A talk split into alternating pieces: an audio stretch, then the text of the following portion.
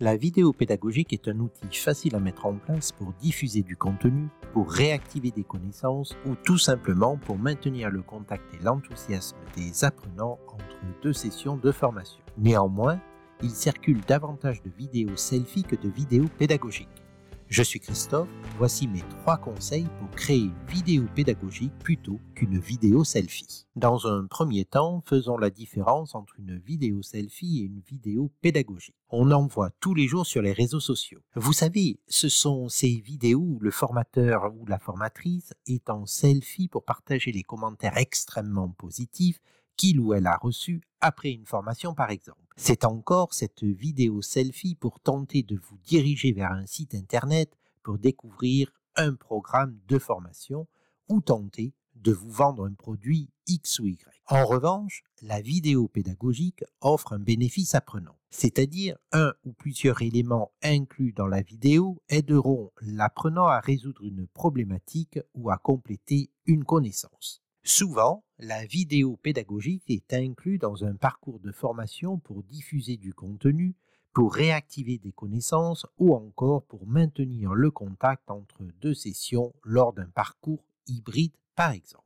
C'est parti. Conseil 1. La première étape dans la conception d'une vidéo pédagogique est d'identifier le bénéfice apprenant, c'est-à-dire est-ce que la vidéo pédagogique permettra de combler un écart de performance, de réactiver un contenu pour renforcer un apprentissage réalisé précédemment, etc., etc. Cette première étape de la conception vous permettra de vous concentrer sur un indispensable à la fois et de rédiger l'objectif pédagogique de votre vidéo en accord avec le bénéfice apprenant identifié. En règle générale, les apprenants devront être capables de réaliser quelque chose d'observable à la fin d'une vidéo pédagogique. Si cette règle n'est pas suivie, c'est une perte de temps pour le concepteur et l'apprenant, il n'y aura pas de retour sur investissement ni pour l'un ni pour l'autre. Conseil 2. Rappelons à ce stade qu'une vidéo pédagogique a une durée de 5 à 7 minutes maximum. C'est très court. Vous devez donc aller à l'essentiel et vous centrer sur l'objectif pédagogique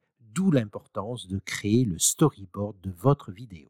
On utilise le terme storyboard, histoire dessinée, pour expliquer visuellement et mettre en scène une histoire. Il permet de définir un cadre, une intention, un mouvement, en déterminant les principaux éléments et les actions qui composent chaque scène. Votre storyboard vous permettra d'imaginer et de dessiner chaque étape de votre vidéo pédagogique en lien avec l'objectif et le contexte professionnel des apprenants. Conseil 3. Avant de débuter, vérifiez votre équipement, le micro, la webcam ou la caméra, le script en lien avec le storyboard, etc. Première étape.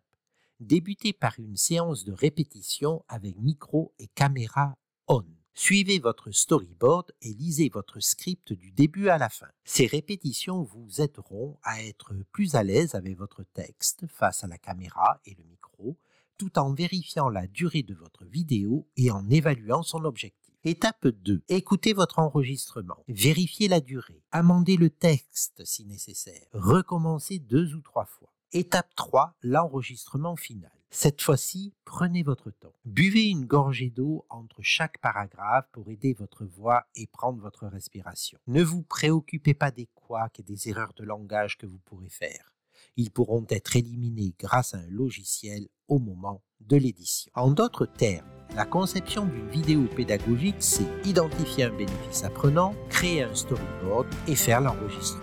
Je vous souhaite une excellente conception de vidéo pédagogique. C'était Christophe pour Eureka